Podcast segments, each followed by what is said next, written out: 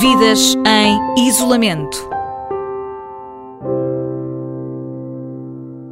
É então hora de vidas em isolamento que estreámos ontem. Se não teve a oportunidade de ouvir, neste espaço damos voz a todos os portugueses que estão fora do seu país a viver este período mais conturbado devido ao surto do novo coronavírus. Ontem estivemos em Florença, hoje vamos até Colombei, perto de Sion, na Suíça, onde está a Daniela Silva. Olá, Daniela Silva, bom dia, bom dia muito obrigada por se juntar a nós em direto na Rádio Observador.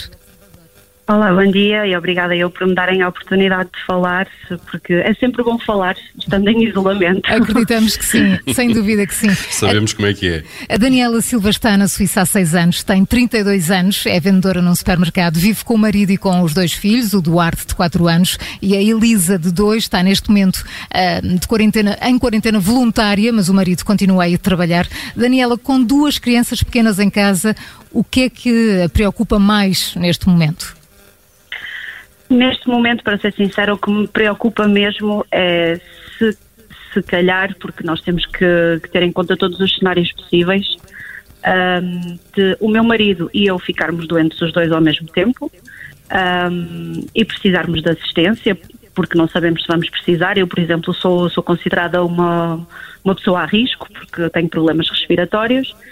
Um, onde é vão ficar as crianças, com quem vão ficar as crianças, porque quando se está fora isto é muito complicado de gerir, não se tem família e, e, não sabemos o que é que vai ser deles. As escolas estão fechadas, as creches estão fechadas, as amas não aceitam os meninos eh, por precaução e, e, é isso que me preocupa mais neste momento, para é ser sincera. E é o que eh, preocupa mais. Naturalmente, não tem aquela rede familiar que, apesar de tudo, teria eh, se estivesse em Portugal. Portanto, fica em casa uh, por opção para ficar com as crianças ou porque tem, essa, uh, tem esses problemas respiratórios e quer evitar o contacto da rua? É um pouco dos dois. Eu acabei Sim. por ficar em casa por. Hum, por opção do meu médico até, porque ao, ao falar com o meu médico de família aqui, ele disse-me se você trabalhasse num sítio em que não havia muita gente, em que não tinha contacto diário com muita gente, eu poderia dizer, pronto, não há um risco muito grande, mas dados os problemas respiratórios que, que tem, o ideal é mesmo ficar em casa, um, porque o contacto com muita gente, e sendo que nós aqui uh, já não temos máscaras em lado nenhum, um, é muito complicado eu estar a ir trabalhar neste momento. Apesar de que a profissão de meu marido é exatamente a mesma que a minha, não é? Ele continua a trabalhar porque nós não podemos deixar de trabalhar os dois. Um, corremos na mesma o risco do contágio, mas estamos a tentar minimizar uh, o que podemos. Ele entra em casa, desinfetamos tudo, deixamos tudo que é roupa fora, sapatos fora. Uh, estamos a tentar uh, minimizar ao máximo que conseguimos, por mim e também pelas crianças que neste momento não têm opção, de, como nós dizemos aqui, de guarda, não é? Porque está tudo fechado, está. E esperaram, tenho-vos a dizer que esperaram aqui 1.120 casos para fechar todas as escolas. São bastantes. Daniela Silva, e nessa sua situação, que, que apoios é que o Estado suíço está a dar aos trabalhadores que estão em isolamento e que têm a deixar o seu posto de trabalho? Então é assim, neste momento um, já há algumas hipóteses ao nível da lei suíça de, por exemplo, as mães se resguardarem caso não tenham um, a possibilidade de, de, arranjar uma solução para os filhos. De todas as maneiras, os comércios desde ontem estão fechados, exceto o para bens alimentares, farmácias ou hospitais e depois há as pessoas da construção e da limpeza que estão ainda a trabalhar. Mas de todas as maneiras, ao nível do comércio está tudo fechado, já anda muito menos gente na rua. Um, portanto, no fundo, uh, os trabalhadores, não sendo por culpa deles e vindo para casa porque tudo está fechado, o patrão vê-se na obrigação de continuar a assegurar. O Estado um, dá possibilidade, uh, pronto, pôs, pôs à disposição algum, alguns fundos para os patrões que tenham os trabalhadores em casa. Um, também, ao nível da lei suíça, há uma proteção ao nível das mães que não tenham guarda para os filhos. Portanto, durante um X de tempo, consoante o, o, os anos de serviço da pessoa na empresa, tem direito a um X de tempo pago a 100%. Depois, a partir daí, há a possibilidade para ter o que vocês chamam aí, provavelmente, baixa profissional. Nós aqui chamamos de fundo de emprego técnico. É uma é uma espécie de fundo de emprego para pessoas que, que, que estão numa situação excepcional. Depois, na, eles ainda não são muito específicos nesses apoios, principalmente aos patrões, daí os patrões também estarem muito apreensivos e, no fundo, do lado deles, não estarem a conseguir proteger os próprios trabalhadores porque eles não são muito específicos nas medidas que dão, nem nos apoios que dão. Hum, fala, dizia que os supermercados ainda estão abertos, os serviços eh, alimentares. Uh, um, há algum tipo de ruptura de estoque ou uh, os supermercados ainda têm os alimentos e, e, os bens essenciais? Um, o que, o que nós ouvimos nas entrevistas e nas conferências do, do, do, Estado é que a Suíça tem uma capacidade de manter ao nível alimentar as pessoas por mais ou menos quatro meses, portanto que aconselhavam a que não houvesse uma que as pessoas não recorressem em massa a esses sítios, principalmente por causa do contágio, mas no entanto isso não aconteceu. As pessoas ficaram com medo a partir de que foram fechadas as escolas.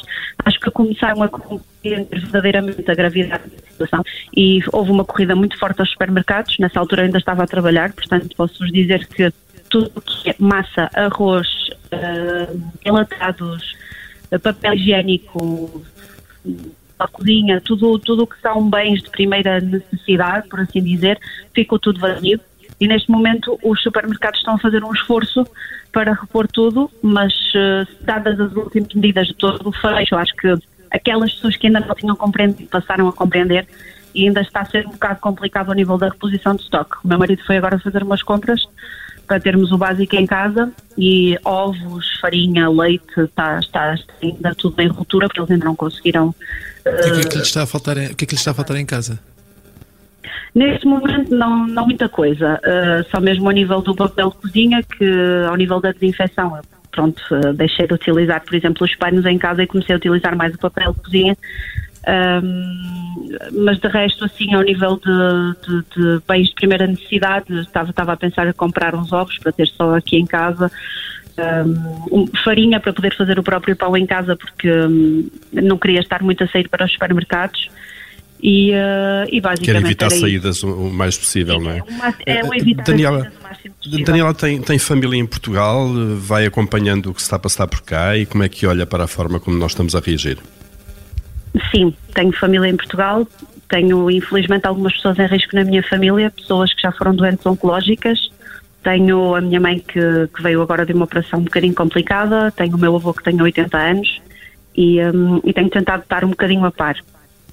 É assim, eu, eu gostava, o que eu gostava hoje de dizer às pessoas é que uh, façam os possíveis mesmo para ficar em casa e não sobrecarregar o Sistema Nacional de Saúde, porque é mesmo, e realmente desde que vim para fora, um, sinto um bocadinho isto. É preciso mesmo dar valor ao acesso livre à saúde.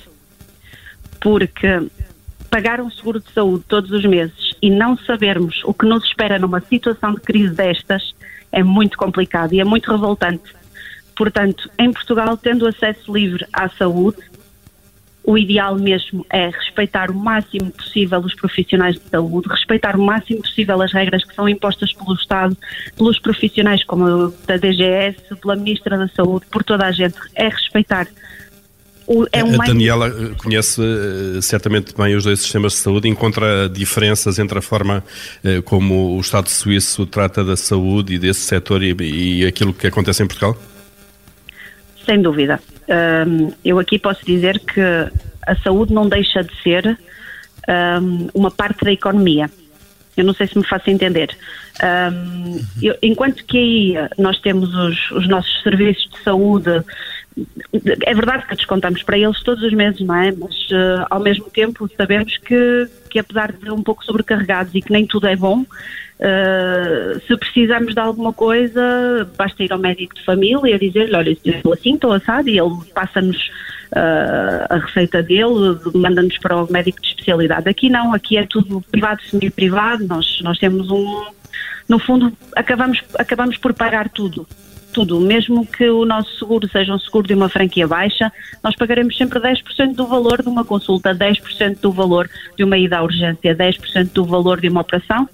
Um, há sempre gastos, não deixa de ser tudo económico, financeiro e, e muito pouco baseado na saúde pública e no, no bem-estar e na segurança das pessoas. Daniela Silva, em direto de Colombay, na Suíça, obrigada pelo seu testemunho, por ter estado em direto connosco e só podemos desejar as, que tudo corra bem consigo e com os seus familiares aí e aqui também. Vidas em isolamento.